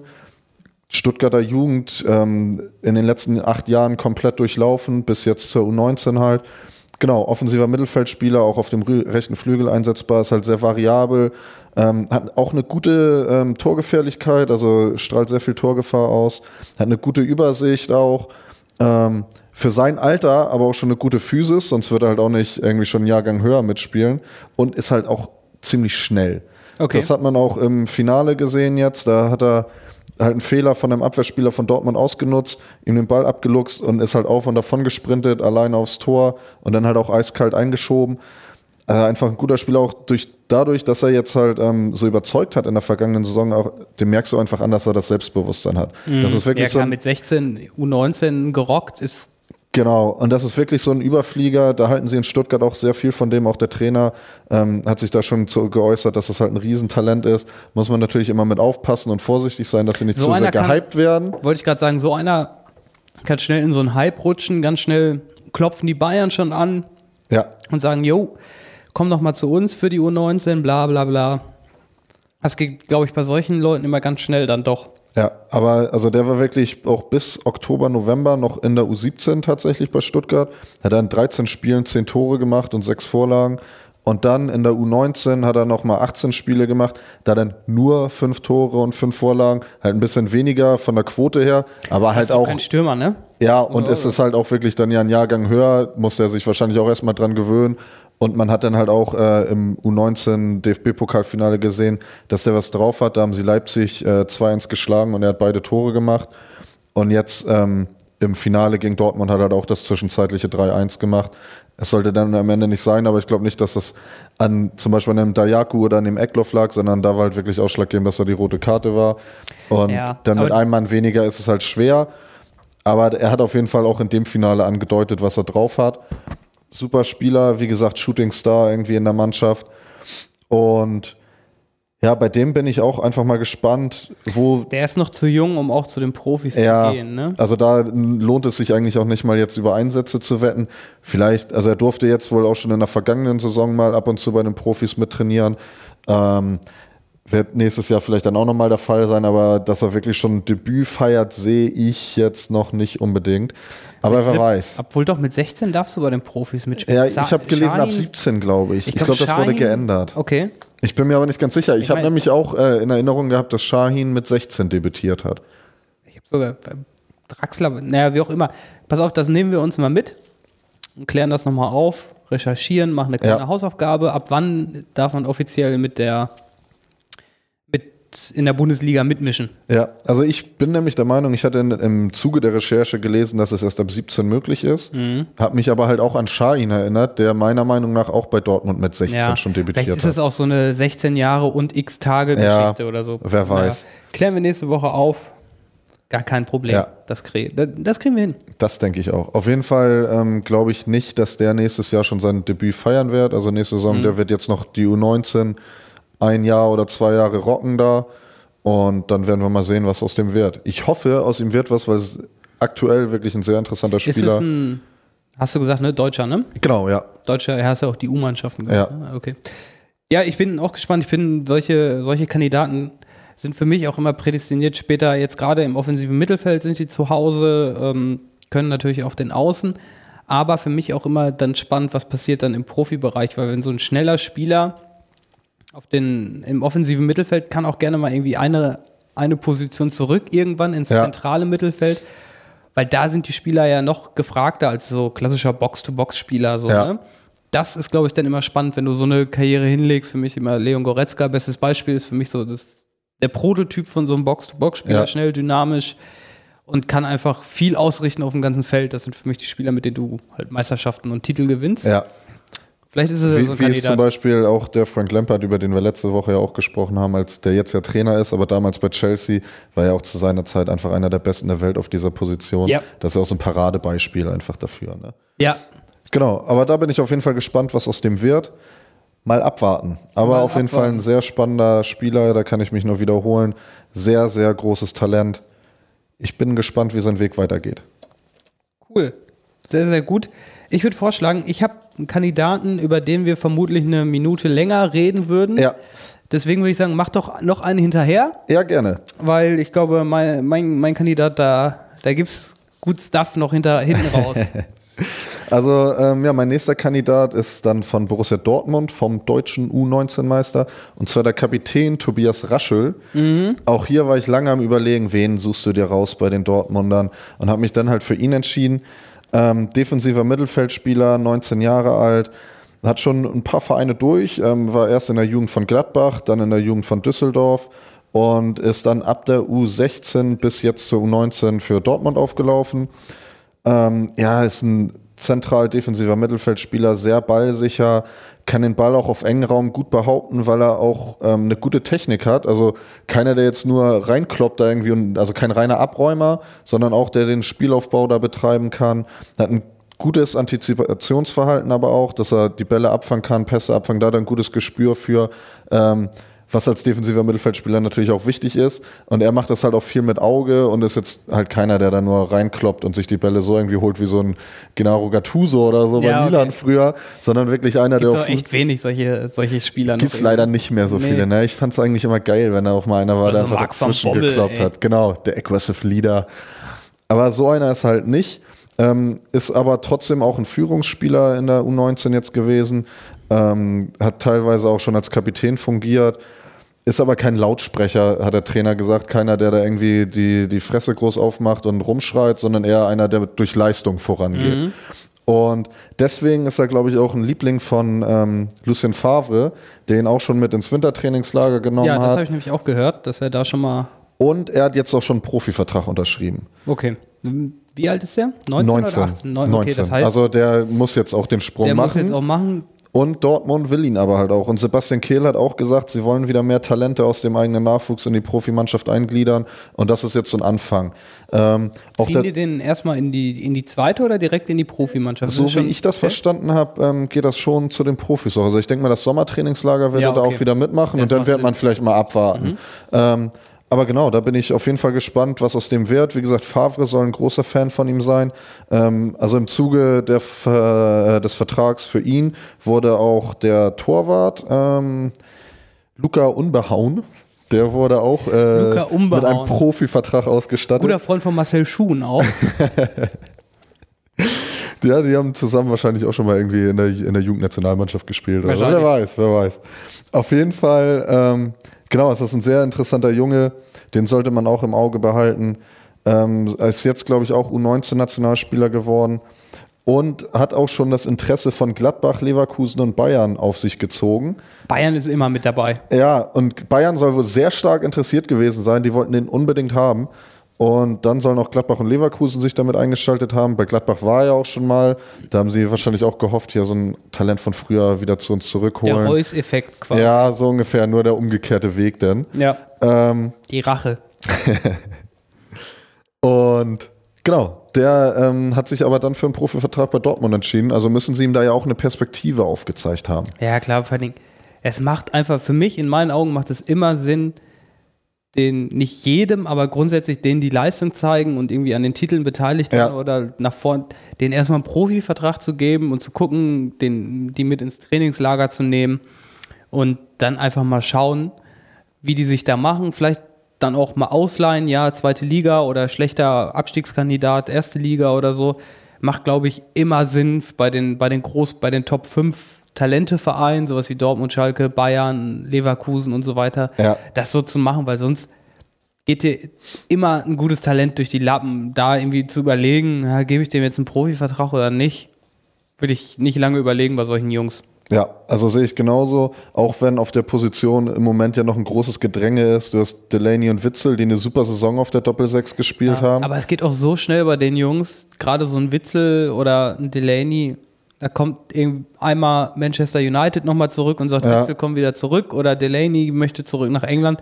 Das kann innerhalb von drei Tagen kann sich das ja komplett ändern in der Sommertransferperiode. Ja. Ne? Und vor allem Weigel, da gehören die Gerüchte ja auch nie auf. PSG scheint ja wieder interessiert zu sein. Der Hut ist für mich auch irgendwie so ein Wechselkandidat, weil er letzte Saison kaum Einsätze bekommen hat, meistens nur als Einwechselspieler. Der wird auch nicht zufrieden sein. Und wenn dann vielleicht einer von den beiden geht, der dann ist, ist da halt schon Hut, Platz ne? frei. der Hut ist auf der Hut. Ich musste ihn bringen. ja, ja, aber du hast vollkommen recht. Das kann, kann mega schnell gehen und dann hast du jemanden in der Hinterhand, der vielleicht genau. auch mal brilliert oder Verletzungspech. Ne? Wie oft passiert das, dass dann wirklich die Seuche auf einer Position einschlägt, dass ja. dann vier Leute auf der gleichen Position verletzt sind. Dann stehst du halt da. Ja, und dann brauchst du so einen Spieler. Und ich finde das sowieso gut, auf junge Talente zu setzen. Hat Dortmund ja sowieso immer gerne gemacht, in den letzten Jahren, aber halt, wie gesagt, weniger aus den eigenen Reihen. Ähm, jetzt Eher ist mal wieder Zukauf. so einer da, genau. Jetzt ist da mal wieder einer. Finde ich gut, dass sie das ausprobieren. Und da sind halt noch ein paar mehr, die bei Dortmund vielleicht den Sprung schaffen können aus der U19. Wobei das für mich schon eher so eine Teamleistung war, auch dieser Meisterschaft. Fand ich auch. Ähm, halt, aber trotzdem interessante Spieler noch. Emre Aydinel habe ich mir ja noch aufgeschrieben. Torgefährlicher Stürmer war der, also letzte Saison auch besser, besser Torjäger bei Dortmund in der U19. Oder Immanuel Ferrei, der ist aus der U17 von Altmar gekommen damals. Mhm. Und ähm, sehr kreativer Spieler, 18-jähriger Niederländer, Berater Mino Raiola. Das fand Herzlichen ich sehr spannend. Glückwunsch an Aki Watzke auf die Gespräche. Ja, und da bin ich mal gespannt, was aus dem zum Beispiel wird. Mit so einem Berater in der Hinterhand, äh, da kann ja alles passieren. Ja, und dann der äh, Paul Philipp Besong, der hat die beiden Tore zum 3-3 und 3-4 gemacht. Den habe ich auch gesehen. Den hatte ich auch erst auf dem Zettel, den wollte ich auch erst mitbringen weil das ja ein Bulle ist, ja. der Typ. Ey, Wahnsinn. Also habe ich auch richtig Habe ich mir auch direkt gedacht, ziemlich dynamisch und durchsetzungsstark einfach. Halt das Tor beim Kopfball so setzt er sich gut ne? durch. Ja, und auch bei seinem, beim seinem zweiten Tor, wie er dann in die Mitte zieht und seine Gegenspieler abschüttelt, war schon stark. Und habe ich erst überlegt, ob ich den nehme, aber habe mich dann halt doch lieber für den Raschel entschieden. Aber die Namen wollte ich trotzdem nochmal droppen, weil dann hat man sie hier gehört. Ja, ja, klar. Auf die solltet ihr auch achten, behaltet die mal im Auge, Leute. Ähm, genau, also ganz interessant. Auch Enrique Pena Zauna habe ich Peña, mir auch noch aufgeschrieben. Peña, Peña, Peña sagt der, sagt der ja, Spanier. Den habe ich mir auch angeguckt. Venezuelaner. Ja, wobei er jetzt erstmal in die zweite geht, ne? Ja, ich der glaube jetzt, auch. Der geht, glaube ich, jetzt erstmal in die zweite. Da gab es auch so ein, zwei Sachen, die, glaube ich, nicht so zu 100% gepasst haben. Ich glaube, der war irgendwie verletzt, sonst irgendwas. Ja. Um man ist sich nur nicht so ganz sicher, ob er wirklich den Sprung zu den Profis schafft. Bei ihm ist, glaube ich, so ein Punkt, habe ich nur am Rande ja. mitbekommen, aber ist, glaube ich, trotzdem kein schlechter auf jeden Fall. Also Scorer-Punkte hat er auch ordentlich gesammelt, aber ich glaube, der ist noch ziemlich schmächtig mhm. und deswegen könnte es vielleicht bei den Profis so ein bisschen eng werden. Ja, okay. Ähm, aber genau, nur dass ihr die Namen hier mal gehört habt, auf die sollte man auf jeden Fall auch achten. Auf jeden Fall weil wir ein bisschen Progress machen, sage ich mal. Ja, und da habe ich aber auch einen guten Übergang. Der Emanuel Ferrei, ähm, der der kreative Kopf auch in der U17 war, war es nämlich für einen ganz bestimmten Spieler und hat da sehr viele Vorlagen auch gegeben. Oh. Und über diesen Spieler will Pascal ne, jetzt nämlich noch ein bisschen reden. Ganz genau. Es ist, er hat zwar nicht teilgenommen an, der, an dem U19-Finale, aber er ist in aller Munde und wird ab nächster Saison in der U19 von Borussia Dortmund spielen und wir reden über äh, Yusufa Mokoko im sensationellen Alter von 14 Jahren zerbombt er die komplette U17 Liga West bei Borussia Dortmund. Das ist der absolute Wahnsinn. Der hat den äh, Torrekord von Donis Afdijay geknackt und hat in 25 Spielen einfach mal 46 Tore und 8 Vorlagen gemacht, hat jetzt schon mit 14 Jahren einen Werbevertrag mit Nike über eine Million Euro. Der Typ ist der helle Wahnsinn, der personifizierte Hype in der Jugend, würde ich mal sagen, mit 14. Wenn er denn so alt ist. Wenn er denn tatsächlich so alt ist, das weiß man nicht. Das ist so ein bisschen das ähm, also, Kritik, die ihm entgegenschlägt. Es gibt er sieht so halt auch einfach aus wie Mitte 20 ja, oder. Der sieht viel älter aus, als er ja. ist. Es gibt einen Bildartikel von Bild.de aus seiner Zeit, als er bei St. Pauli angefangen hat. Und da hat er einfach mal gefragt, ob er mal mittrainieren möchte äh, oder mittrainieren darf. Und da war er zehn. So. er war zehn und hat aber, glaube ich, bei vier Jahre Älteren oder sowas hat er mittrainiert. Und vorher nicht so richtig groß gezockt, aber ist dann dahin und hat erstmal das ganze Training zerschossen, hat die Jungs auf dem Rücken wieder zurück zur Kabine getragen und in der Kabine ist dann aufgefallen, dass er schon Brustbehaarung hatte mit zehn. Also ich hatte mit zehn nicht sonderlich viel Brustbehaarung. Da bin ich, glaube ich, gerade, da bin ich noch in die Grundschule gegangen, oder? Mit zehn geht man, mit verlässt 10? man die Grundschule gerade, ja, ne? Ja. Mit zehn habe ich gerade die Grundschule verlassen und er hatte mit zwölf eine Freundin, die 18 ist. Was ja schon ein bisschen illegal ist. Von ja, der Freundin aus. Von der Freundin auf jeden Fall.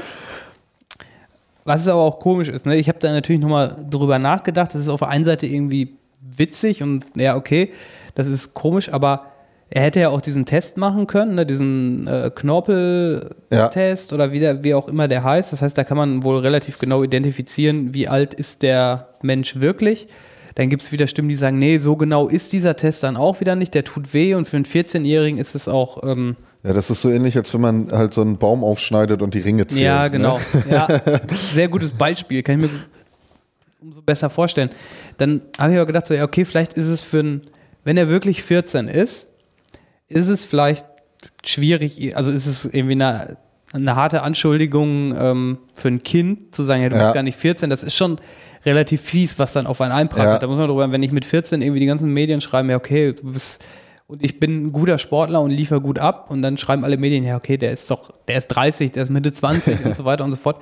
Das macht einen, glaube ich, in dem Moment fertig. Dann kann ich schon verstehen, dass er da sagt, ja, okay, jetzt mache ich diesen Test nicht und ja. das will ich nicht. Aber ich könnte mir vorstellen, dass er vielleicht mit 17, 18 mit ein bisschen Reife sagt, so, okay, und jetzt zeige ich es allen, ich mache diesen Test, weil ich weiß ja, dass ich 18 bin, in, dann oder jetzt gerade 14 ja. war damals.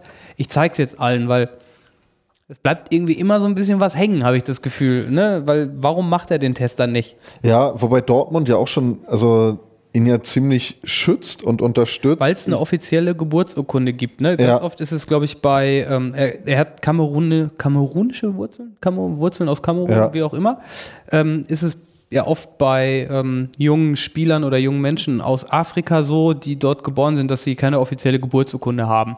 Dann wird ganz oft eine Geburtsurkunde ausgestellt, die dann standardmäßig auf den 1.1.2005 oder 31.12.2005 ausfällt. Und das ist bei ihm aber wohl nicht der Fall. Der hat eine ja. offizielle Geburtsurkunde, die sein Alter bestätigt. Deswegen hat Borussia Dortmund gesagt, gibt es für sie keinen Anlass, das Alter zu checken, was ich als Verein auch grundsätzlich erstmal okay finde. Ja, also finde ich auch total in Ordnung. Ähm, aber man soll das vielleicht intern dann ein bisschen prüfen. Man muss es ja nicht an die Öffentlichkeit so ja, tragen. Das aber ähm, ja, da, also das finde ich halt ein bisschen komisch alles, weil ich habe mir dann ja auch Videos von ihm angeguckt und dann siehst du einfach, wie er da zockt gegen irgendwelche Kinder, die zwei Köpfe kleiner sind als er. Ja. Und eigentlich spielt er ja schon in einer höheren ähm, Klar, die Jugend. Sind, die sind also, drei Jahre älter als er. Ja. Nächstes Jahr sind die vier Jahre älter und trotzdem ist er irgendwie gleich groß oder ein Kopf größer. Das ist halt ein bisschen merkwürdig. Ja, natürlich, das, das ist schon komisch. Ähm also ich war in der Jugend auch schon teilweise ein bisschen größer als meine Gegenspieler, aber auch alleine vom Körperbau ja, der, ist das schon was ganz anderes, was der da. Ich habe ein Spiel gesehen von ihm. Also der ist auch gut, das ja. ist gar keine Frage. Ne? Ja. Der, der ist nicht einfach nur so gut, weil er weil er älter ist, eventuell ein bisschen älter ist. Ja. Aber da, der rennt er los hinter ihm ein Verteidiger, der jetzt auch nicht unbedingt der, der schmächtigste Verteidiger auf dem Feld ist, der prallt einfach ab von ihm ja. und er rennt durch und macht die Hütte. Aber dazu kommt, was ich gerade schon gesagt habe, der ist halt auch einfach echt, er ist ein gutes Talent. Also wenn er, selbst wenn er 20 ist, okay, da, da muss man mal gucken, wie er in der U19 abliefert. Ja. Das, das wird, glaube ich, jetzt erstmal entscheidend sein, aber technisch ist der bärenstark, der hat einen riesen Willen, also der hat auch Bock zu zocken, der ist schnell. Also vom Prinzip her, wenn er 14 ist, dann wird das ein ja, mega dann, guter Typ. Dann ist das ein super Spieler. Was ich auch ganz schön finde, ähm, einfach wenn man so Bilder von ihm sieht, der ist gefühlt immer am Lachen. Aber ja. er schießt natürlich auch viele Tore, das macht dann ja auch glücklich. Ja, wenn, wenn, ich, wenn, ich, wenn ich mit 14 einen Werbevertrag von Nike über eine Million gekriegt hätte, dann würde ich auch. Okay, dann würde ich, auch durch, würd ich auch durchgehen mit dem Lächeln durch die Stadt laufen, das stimmt wahrscheinlich. Aber auf jeden Fall finde ich das halt irgendwie schön, dass er einfach auf dem Sportplatz da rumläuft, seine Tore schießt und sich einfach drüber freut. Also das wirkt Ja. für mich sehr natürlich, so einfach will ich Ja, damit nee, sagen. hast schon ne? recht. Das ist, äh, das stimmt auf jeden Fall. Und ich habe einen, hab einen Kollegen, der hat den, ähm, der ist mal ins Stadion gegangen von, von der, was weiß ich, was ist da, U17, Ja, ähm, hat sich da ein Spiel mal komplett angeguckt, ne? Was man online so zu sehen kriegt, ist ja viel auch nur so Highlight-Videos oder Ja, genau. Zusammenfassungen. Und er hat sich wirklich mal die kompletten 90 Minuten gegeben. Und dabei dann tatsächlich auch festgestellt, dass er schon sehr, sehr gut ist. Aber also diese Bewegungen, wenn er normal läuft oder so, einfach so quasi, wenn die Kamera nicht auf ihn gerichtet Ja. wäre, sondern einfach mal ähm, im Off ist sozusagen, dann bewegt er sich tatsächlich wohl auch sehr, sehr kindlich, so wie man sich halt mit 14 oder ich glaube damals war er 13 halt auch bewegt, so die Ja, Handhaltung okay. und so. Mhm. Da gibt es ja so ein paar Sachen, die schließen auch, dass man irgendwie noch so, so kindliche Verhaltensweisen und die legt er wohl dann halt an den Tag, wenn er, ich glaube, wenn er halt durchsprintet und halt, dann spannt er halt seine Muskeln an, dann sieht das aus wie beim Profi schon. ja. Aber wenn er wahrscheinlich nicht drauf achtet und dann halt einfach ein ganz normaler Junge ist, dann soll er wohl schon so kindliche Verhaltensweisen, Ah, wie, er okay. si- wie er sich bewegt. So, wenn er jetzt wirklich 25 ist, dann wäre das ein Thema, worüber man diskutieren sollte. Warum ist das denn so? Nee, aber ich finde den gut. Also ich finde, das ist ein krasser Stürmer jetzt, also 46 Tore. Ja. Ich weiß gar nicht, wer, wer ist denn so ein Stürmer, weiß ich nicht, wenn jetzt so ein Donis, 22 Jahre von, von Stuttgart, wenn der jetzt in der U17, meinst du, er wird 46 Tore schießen? ja, ich glaube schon. Wahrscheinlich schon. Ne? Ja, ich glaub Scheiß schon. Beispiel. Nee, egal. ähm, aber er ist halt ein dynamischer Typ und ganz ehrlich, wenn der in der Bundesliga, in die Bundesliga kommt und da auch so abliefern sollte, dann wird keiner mehr so großartig über das Alter diskutieren. Dann geht er wahrscheinlich mit, mit 18 für 100 Millionen zu Man City oder sonst irgendwas. Also Äh, der Weg ist theoretisch. Zorg sagt noch so, ja, ist noch nicht safe, dass er auf jeden Fall Profi wird. Da ist noch ein weiter Weg. Ich lege mich da fest, der wird definitiv Profi, alleine aus PR-Gründen. Ja, das glaube ich auch. Also da bin ich voll bei dir. Und ich glaube auch, der wird relativ früh debütieren. Wenn er auch in der U19 jetzt wieder so Ich glaube, er wird verliehen relativ früh. Ich glaube, er Verliehen? Verliehen. Ich glaube nicht.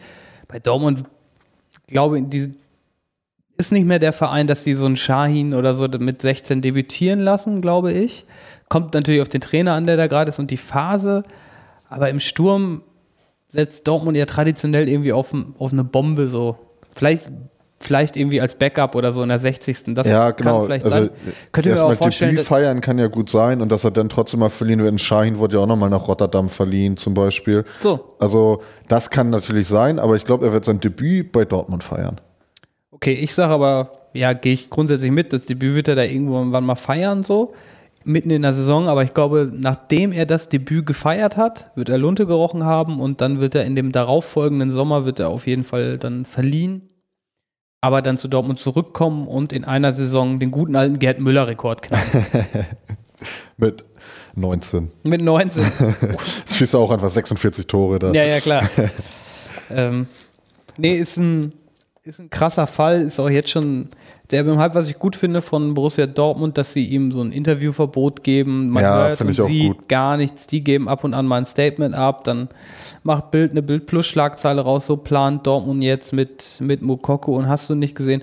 Aber das ist alles ganz traditionell, ganz klassisch, wie die mit ihm planen. Da ist nichts Besonderes dran. Also außer, dass er halt mit 14 in der U19 spielt. Aber das finde ich auch sehr richtig, dass sie ihm so ein Medienverbot quasi geben, weil sonst wird er nur noch mehr im Mittelpunkt stehen und dann würde er sich vielleicht auch nicht mehr nur auf den Fußball konzentrieren, weil dann andauernd irgendwelche Medienanfragen da wären. Und so halten sie ihn schön raus aus den Medien, er zieht sein Ding durch, schießt seine Tore, macht dadurch auf sich aufmerksam und gut ist. Und Aber das ist, finde ich, halt dann auch der richtige Weg. Ja, ja, und er scheint ja auch, er wird ja trotzdem von den Medien irgendwie ein bisschen gehandelt werden, glaube ich. Ja. So ist das ja bei vielen jungen Profis. Man hört aber nicht so viel von ihm. Ja. Das heißt, man liest nicht irgendwo der Protz-Profi mit seinem ersten Mercedes AMG C-Klasse. Darf er mit 14 Jahren noch nicht fahren. Ach jo, ja, aber ganz ehrlich, ganz ehrlich, dann hat er, stimmt, dumm. Aber ganz ehrlich, er könnte einen, einen Fahrer haben.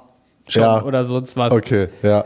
So, oder mit seinem, mit seinem, vielleicht fährt ihn auch seine Freundin, weil die ist 18. Die hat schon einen Führerschein. Die Freundin fährt ihn. So. Naja, wie auch immer, ich glaube, irgendwann wird man da nochmal erkennen. Ich glaube, wenn er Profi wird und gut abliefert und jetzt in der U19, dann wird das Alterthema, das Altersthema nochmal ein bisschen abflachen, glaube ich. Ja, und dann irgendwann, wenn er dann bei den Profis spielt, wird man ja auch sehen, ob er da halt auch einfach übertrieben abliefert oder ob er dann auch mal an seine Grenzen kommt und da einfach ein ganz normaler Spieler ist. Das finde ich auch ganz spannend, da zu gucken, wie das dann weitergeht. Und ähm, was ich dazu aber noch vielleicht abschließend sagen möchte, ähm, ich finde das ja immer geil, so in der Facebook-Timeline, ah, da ist wieder ein Beitrag über Mukuku und dann guckt man in die Kommentare und da sind einfach immer Witze über sein Alter. Ja. So, und irgendwer schreibt dann immer, ja, diese Witze sind auch nicht mehr lustig. Aber doch, irgendwie schon. Irgendwie schon. Ja. So, das ist immer noch mal ein Spruch, wo man irgendwie denkt, ja, okay, das war jetzt schon wieder. Ja, witzig. das ist halt schon wieder witzig so, ne? Auch irgendwie so, Die ja, Moralapostel sagen dann, Ja. ja, der Junge, wenn er erst 14 ist, wie hart das für ihn ist, aber So zum Komm. Beispiel, ja, vor zehn Jahren noch mit Kamerun beim Afrika Cup, jetzt nur noch U19 in Dortmund. Was für ein Abstieg. der ist, äh, ja, die sind alle böse, aber auch einfach witzig mit dem Augenzwinkern kann man, glaube ich, darüber genau, einfach ein Witze bisschen machen, Ironie und. Sarkasmus muss man da auch mit bei haben. Also, Ja, ja. ja, klar, weiß ja jeder, das ist im Zweifel dann halt, er hat selber in der Hand, das zu beweisen und fertig so, oder es allen zu zeigen. Also mir ist es komplett gleich, solange mache ich Witze drüber. ja, genau. Sehe ich ähnlich. Ähm, ich habe es vorhin schon mal angekündigt. Der Mukoko hat den Torrekord gebrochen von, Donis Afdijay. genau, Donis Afdijay war der bisherige Top-Torschütze, legendär, quasi der Gerd Müller der U19, Ja. war bisher Donis Afdijay, hat damals 44, U17? Ja, U- Mokoko spielt ja noch U17. Ja, okay, U17. Wie auch immer, auf jeden Fall ähm, der U17 Afdijay, 44 Tore. Ähm, damals bei Schalke in der U17 direkt auch mit Profivertrag ausgerüstet und Horst Held hat damals eine äh, Ausstiegsklausel von 50 Millionen eingebaut. Äh, und das ist Donis Afdijay. Danach leider ist es nicht so gut mit ihm weitergegangen. Was wir zum Anlass genommen haben, ihn in unserer Kategorie Was wurde aus? Was wurde aus. Donis Afdijay? Der ist zum Profi geworden bei Schalke, wie es alle erwartet haben. Hat zwischendurch, glaube ich, mal so einen fetten Mercedes geschrottet und so und hat ähm, ein bisschen Probleme mit der Polizei gehabt, weil er da einen kleinen Arroganzanfall gehabt Ja, hat und so. ich fand das ganz interessant bei diesem ähm, Autounfall, den er hatte. Da wurde in den Medien erst so ähm, gehandelt, auch irgendwie, dass es ein illegales Straßenrennen gewesen sein soll. Da habe ich gedacht, so, ob der zu viel Fast and Furious geguckt hat. War locker Straßenrennen. Ja, im Nachhinein soll sich wohl herausgestellt haben, nicht. Aber ich glaube das noch nicht so ganz. Natürlich war das ein Straßenrennen. also ich, da, ich wird glaube der, auch. Ich glaube auch. da wird der Verein schon irgendwas gedeichselt haben, so nach dem Motto, ja, okay, bla, wir akzeptieren hier die Straße, Strafe und hast du nicht gesehen, aber sag halt mal die Klappe und sagt, das war einfach nur äh, ein normales Auto. Ja, und da hat er dann mal kurz auf Vin Diesel gemacht und hat seinen Mercedes SL 63 AMG V8 Biturbo zerlegt. Das habe ich mir extra rausgeschrieben. Das fand ich so geil, dass er mit, äh, ja, was war das, mit 18 oder so da einfach ein AMG geschrottet Ja, hat. ich hatte übrigens einen, ähm, einen Renault Twingo mit 60 PS. Nee, 45, glaube ich. Aber du hättest das Straßenrennen gewonnen, weil du keinen Unfall gebaut hättest. Ich ja, genau, ich war schon früh ein relativ sicherer Fahrer. Donis hätte ich abgezogen mit meinem Twingo und hätte aus meinem Panoramadach zurückgewunken und hätte gesagt, tja, Donis. so sieht das aus. Ähm, ja, Donis wirkt nicht sonderlich intelligent, um das mal vorsichtig zu sagen. Ja, Hast du die Interviews von ihm gelesen, die er, beziehungsweise lass mal ganz kurz besprechen, der ist von Schalke, da hat er irgendwie nicht den Durchbruch geschafft, hatte Genau. halt offensichtlich ein Problem mit der Disziplin, hat nicht ganz erkannt, was man tun muss, um als Jungprofi in einem relativ großen Verein sich durchsetzen zu können. Das hat er nicht geschafft, er wurde ausgeliehen, dann schien es erst ja, okay, er hat es, glaube ich, verstanden, er hat gut abgeliefert bei den Leihstationen. Dann kam er wieder zurück und wurde wieder aus dem Verein gekickt. Ich glaube, er wurde auch sogar suspendiert. wurde er zwischenzeitlich. Er wurde ich, ja. zwischenzeitlich auf jeden Fall suspendiert, dann hat er noch eine Chance gekriegt und dann haben sie ihn, glaube ich, verkauft, beziehungsweise einen Vertrag aufgelöst und dann war er erst vereinslos und ist dann, glaube ich, zwischendurch bei Graz gewesen. Genau, Graz war, glaube ich, sogar seine erste Leihstation. Ja, wo, was war denn seine letzte Station? Ähm, er war dann 17, 18 bei Roda Kerkrade und hat da wohl ganz gut gespielt, Ja. denn danach ist er zu Willem Twey Genau, gegangen. Willem Tvey. Und 18, 19 die Saison hat er jetzt bei Willem Twey gespielt, war da auch gar nicht so schlecht. Die waren Der auch, war schon auf dem Weg zu Ajax gefühlt, habe ich ein paar Mal gelesen. ne? Genau, also die waren auch bei Willem Twey ganz zufrieden mit ihm. Ähm, 15 Spiele, 4 Tore, 3 Vorlagen ist jetzt auch nicht so schlecht. Ähm, aber hat dann ja mit ein paar Disziplinlosigkeiten natürlich wieder auf sich aufmerksam gemacht. Ich habe zum Beispiel gelesen, ähm, was auch der Grund für seine, für seine Entlassung oder erst für seine Suspendierung und auch die spätere Entlassung dann gewesen war, dass er mit seinen deutschen Kollegen bei Willem Twey äh, Karten gespielt hat und das wohl also ein bisschen lauter gewesen sein soll im Hotel und halt direkt vorm Spiel. Unterm Strich werden die wahrscheinlich auch äh, dabei gesoffen haben. Ich denke auch. Also Also ich da kann mir das Donis eigentlich nicht ein- anders Der vorstellen. Donis wird da einfach mal eine Pulle Behrens einen Apfelkorn auf den Tisch gestellt haben und gesagt haben, so Jungs, jetzt machen wir mal Männerrunde. Ja, vor allem, ja, oder so ein Julitschka oder so. Stimmt, er ist, nee, er ist Serbe, oder? Äh, ja, auch ein- nee, Kosovo. Kosovo. Kosovo. Ja, Julitschka ist doch kroatisch. Ja, okay. Äh, Ich so. war jetzt nur gerade so im osteuropäischen Bereich. kennst Das der einzige osteuropäische Schnaps, den ich kenne. Ich ge- Oder habe ich gedacht, hau ich einfach mal raus. Raki. Raki, Uso. Ich könnte mir auf jeden Fall vorstellen, dass sie sich da auch was Ich- gegönnt haben. Pass auf, du hattest auch schon eine Hausaufgabe. Ich suche bis nächste Folge mal raus, was ein typischer Schnaps aus dem Kosovo ist. Alles klar. Sehr gut. Ähm, was ich auf jeden Fall noch sehr amüsant fand, also die haben da ja Karten gespielt und das soll halt zu laut gewesen sein, soll, äh, soll halt zu laut gewesen sein. Und dann habe ich eine Überschrift jetzt gelesen ähm, von einer alten News. Willem Twey streicht deutsche Profis aus dem Kader. Vorbereitung von Quartett nicht optimal. da habe ich natürlich gedacht, ja, welches Quartett haben die denn gespielt? Und warum war das nicht optimal vorbereitet? Das ist auch die Frage. Und die Frage heißt, was heißt nicht optimal vorbereitet? Heißt, es war nicht gemischt. Das heißt, Donis hat als erstes, außer er hatte direkt die A1, hatte den, äh, hatte direkt den, den Supertruck da rumliegen. Ja, wahrscheinlich. Oder? Wahrscheinlich, ne? Und das fand der Trainer einfach kacke und hat gesagt, nee, so geht das aber nicht. Hier, du bist raus aus der Mannschaft. Wenn du nicht mischen kannst, Donis, Donis dann darfst du auch kein Quartett spielen. Du musst es ordentlich vorbereiten. Tja, so Donis. einfach ist das. Ähm, hast du die Interviews von Donis in seiner Zeit nochmal rezipiert? Ich habe es mir natürlich nochmal angeguckt jetzt im Zuge der Recherche. Traumhaft. Einfach traumhaft. Ich sage einfach nur, die, auf die Frage, Herr Afdijay, was würden Sie machen? Oder Donis, was würdest du machen, wenn du 15 Millionen äh, Euro gewinnen würdest? Dann war die Antwort, so, ich würde mir so Schwimmbad bauen, dann würde ich da so schwimmen und drumherum wären so Pferde, die würden dann zugucken. Und wenn ich nicht mehr schwimmen will, dann steige ich aus und reite so weg auf dem Pferd. Das ist ungefähr das Originalzitat. Ja, Mit den ganzen Soße und hast du nicht gesehen. Ähm, und klasse dann- fand ich auch. Ähm, Im Zuge dieses Interviews ähm, wurde er auch gefragt, was er an sich mag. Ja, ja, das habe ich auch noch. Ja. Ähm, und dann war halt die Frage, ja, was magst du denn hier? Ja, dass ich geil bin und alle Menschen gleich, alle Menschen gleich sehe. Ja. So, Und die Antwort- Diese Antwort, dass ich geil bin, das, also das zeigt schon seine, irgendwie so ein bisschen seinen IQ auch. Ja, ja, klar, der, der ist nicht sonderlich hoch offensichtlich, weil denn auch, dass ich geil bin, war auch seine Antwort auf, was mag ich nicht an mir. Ja. Es ist einfach, er ist Protagonist und Antagonist, nee, äh, Gegenteil von Antagonist, Protagonist, ja, Protagonist. So, in einem. Auch ganz stark ähm, auf die Frage, wie er seine Haare trägt. Ich bin eher so der Lecker-Typ. Stimmt, stimmt, stimmt. Oh, Und hat er noch irgendwie gezeigt, dass er seine Haare so eigentlich so irgendwie So seine leckt, Hand ne? anleckt, oder so nach hinten. oh, Und dann meinte er aber auch, jetzt trägt er sie eher so ein bisschen luftiger. also ein bisschen luftiger. Mhm. Also das ist schon stark einfach. Ja, auf jeden Fall, aber auch das Interview, als er in Holland gespielt hat und dann gesagt, hey, hier Grödig, die, hauen, die machen hier einfach die ganze Zeit so einen Grottenkick, spielen hier einfach und äh, wir machen die Dinger vorne nicht rein. Der Schiedsrichter, der macht da vorne auch seine 15, seine 15 Entscheidungen, macht er mal so, mal so, dann gibt's mal Elfmeter, dann fliegt mal einer runter, hast du nicht gesehen. So ein, so ein richtig geiles Interview, wobei ich, äh, hast du das gesehen? Dieses, äh, Nee, wo das er, kann ich, glaube ich, da nicht. hat er auch irgendwie über Grödig hat er richtig hart abgezogen und beziehungsweise haben gesagt, die hauen hier so einen Grottenkick raus, spielen hier so einen richtig Kackball, sowas in, in die Kerbe Ja. hat er geschlagen.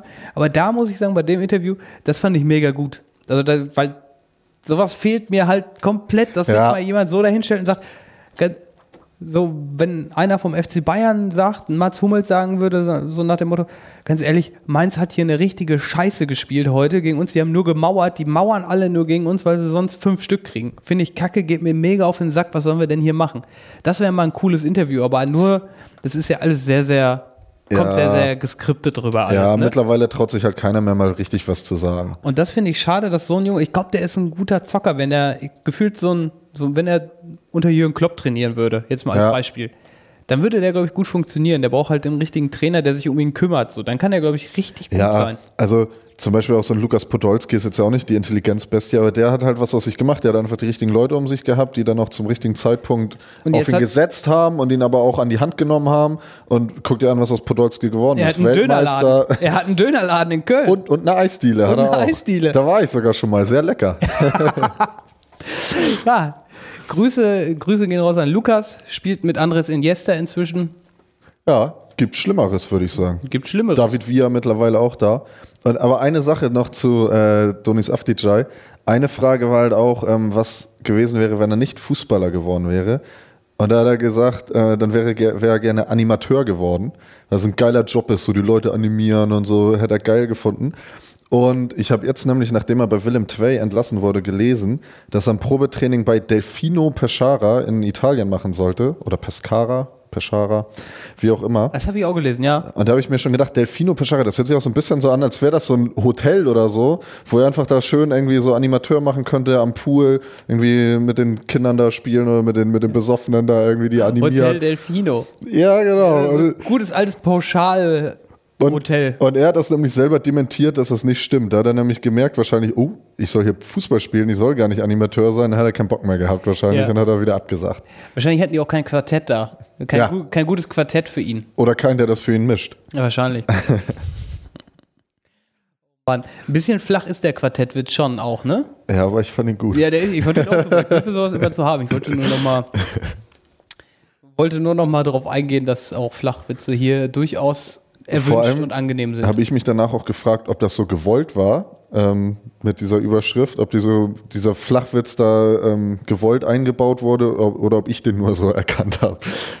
Weil es ist so, liest sich wie so ein klassischer Perlen des Lokaljournalismus Ja, genau. Artikel irgendwie. Also finde ich, ich finde den gut. Ähm, ich mag auch eigentlich Donis Afdijay. Ich würde ihm sehr, sehr gönnen. Der ist ja immer noch sehr jung, ich glaube 22, dass er nochmal die große Bühne, die richtig große Fußballbühne erklimmt, weil er ist ein Typ, der gern gesehen ist, glaube ich, in der Fußballwelt. Wenn er seine Leistung bringt und dann solche Interviews raushaut, dann, Ja. wenn er seine Leistung bringt, dann hat er sowieso komplette Narrenfreiheit. Dann ist er der gefeierte Star. Genau, ich glaube, er muss halt erstmal so ein bisschen jetzt die Kurve kriegen, dass er endlich mal merkt, worauf es ankommt, weil er hat ja doch ein bisschen über die Stränge geschlagen, denn manchmal. Ähm, dann halt den richtigen Verein mit einem Trainer, der ihm ja, der ihn schützt, aber der ihn auch unterstützt und ihm einfach die Chance gibt. Und ich glaube, dann kann aus dem auch nochmal was werden. Also der Zug ist noch nicht abgefahren für den mit 22. Das glaube ich auch nicht. In diesem Sinne hoffen wir, dass Donis Afdijay noch eine ganz große Karriere vor sich hat und vielleicht das, äh, das Siegtor in Katar zum Weltmeistertitel schießt. Für den Kosovo. Nee, der spielt doch für Deutschland. Hat nee, er, er ist äh, Kosovo-Nationalspieler. ja, ich würde es dem Kosovo gönnen, wenn die die WM holen. Das ist auch mein Tipp. Für, Kosovo wird Weltmeister Kosovo, Kosovo wird 2022. Weltmeister. ähm, so, Andi, hast du noch was auf dem Herzen? Nee, ich bin wunschlos glücklich bin- mittlerweile. Sehr gut. Alles abgehandelt, was wir abhandeln wollten. Ja, wirklich. Ähm, Sehr schön. Den, ich habe mir ist so akut während der Folge kein neues, kein neuer Was wurde aus eingefallen. Ich habe mir diesmal einen einfallen lassen. ah, Andi, Weltklasse. Ich, mal sehen, ob dir der Name was sagt. Ähm, ich habe seinen Weg ähm, relativ nah, oder was ist nah verfolgt, aber eng verfolgt, weil mich der Spieler sehr interessiert hat. Leider hat er Aber überhaupt kein vom keine, Heider FC. Herr Heider SV und SV. nein. Ähm, damals auch ein sehr talentierter U19-Nationalspieler gewesen und hat dann aber äh, den Sprung einfach nicht geschafft. Savion Sereko. Äh, mit einem N vorm Nachnamen? Ja, ja, ja, Ja. kenne ich, klar. Und- auch, auch gern gesehene Bildgeschichte im Sommerloch. Was wurde, also die machen das ja auch manchmal. Genau, und da gibt es halt auch so ein Dinger, äh, so ein paar Dinger, die bei dem in der